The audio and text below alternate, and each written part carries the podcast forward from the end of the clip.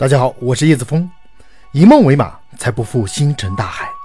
请锁定解密大世界，让我们一起来认识更大的世界。今天我们继续来聊地球的一生。时间来到了凌晨两点钟，就是距今三十八亿年前的时候。最原始的生命通过不断的自我复制，不断产生新的自己。但是在这个复制过程中，一不小心发现复制出的新个体跟自己有点不太一样，这就是基因突变。这显然不符合自我复制的特点。你想想，你放进打印机的是一张语文试卷，复印出来的却是英语试卷，这就很奇怪嘛。如果自我复制如此的不稳定，那就很难保证生命是往进化的方向演化。为了避免这个事情，一个 RNA 单链就走到其他的 RNA 那里，它们一结合。就生成了 DNA DNA 要比 RNA 稳定很多，这样就保持生命的复制出错的几率小了很多，是不是很神奇啊？而最早的这个 DNA 的生命呢，就是原核生物，非常小，用肉眼是看不到的。所以地球是零点诞生，一点钟诞生了 RNA 生命，而两点钟则诞生了 DNA 生命。不管 RNA 生命也好，还是 DNA 生命也好。它们就和神话传说里最初的那些神是非常像的，他们没有性别，自我繁殖。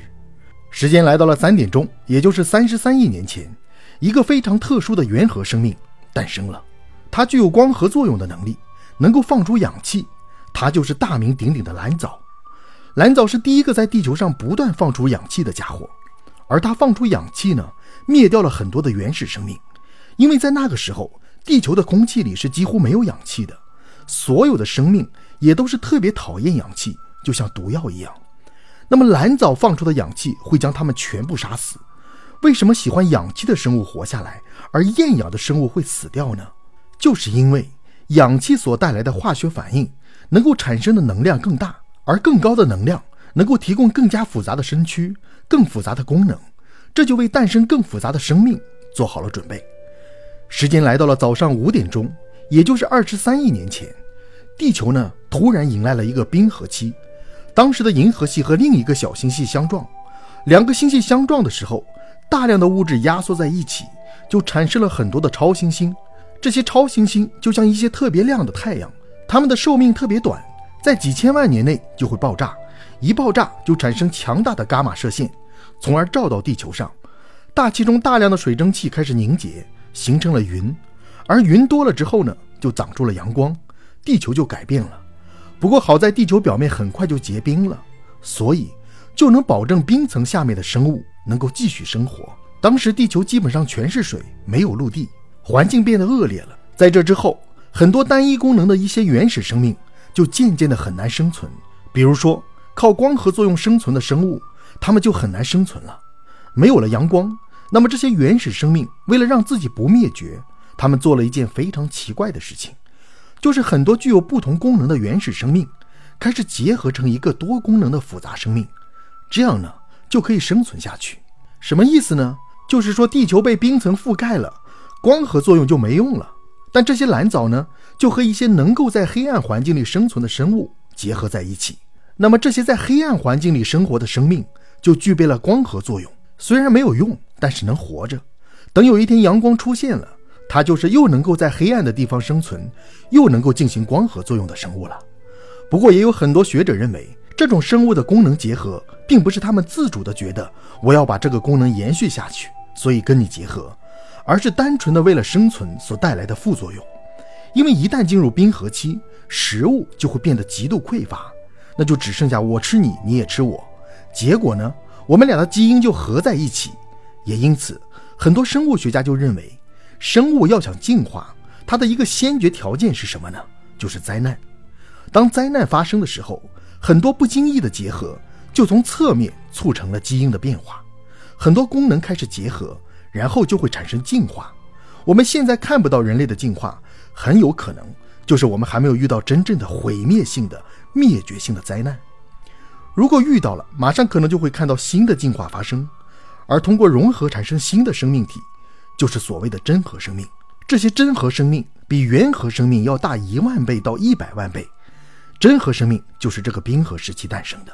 时间来到了早上七点钟，也就是十八亿年前。这个时候，地底的岩浆活动产生了地球上的第一片大陆，这个大陆叫做尼纳大陆，就是现在北极地区格陵兰岛以及北美的结合。尼纳大陆诞生不久，就产生了一个叫哥伦比亚的大陆。其实地球上的大陆就是这样，挤压、分离、分分合合，不停的在变化。而我们现在地球上实质上只有两个超级大陆，一个是欧亚非大陆，另一个就是美洲大陆。时间很快来到了早上十点钟，就是距今七亿年前，银河系再次和一个小星系相撞，发生了星爆，产生了大量的超新星。和上次一样，地球再次进入了冰河期。不同的是，这一次的星爆没有那么严重，超新星不是频繁的爆炸，而是间歇性的爆炸。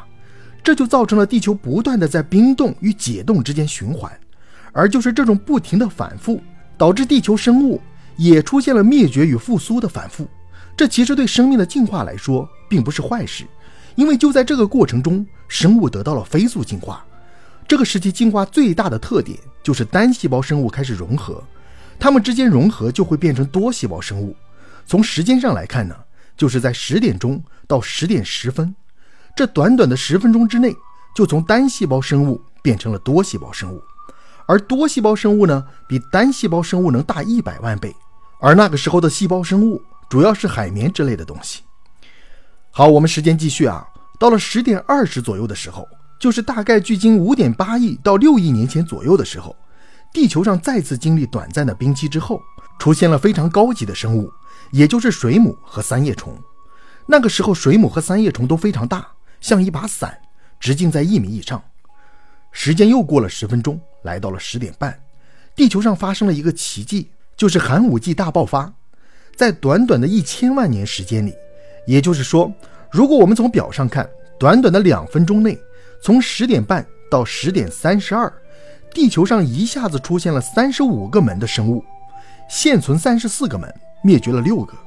也就是说，地球到现在为止。总共出现过四十个门的生物，其中有三十五个门就在这两分钟内诞生了。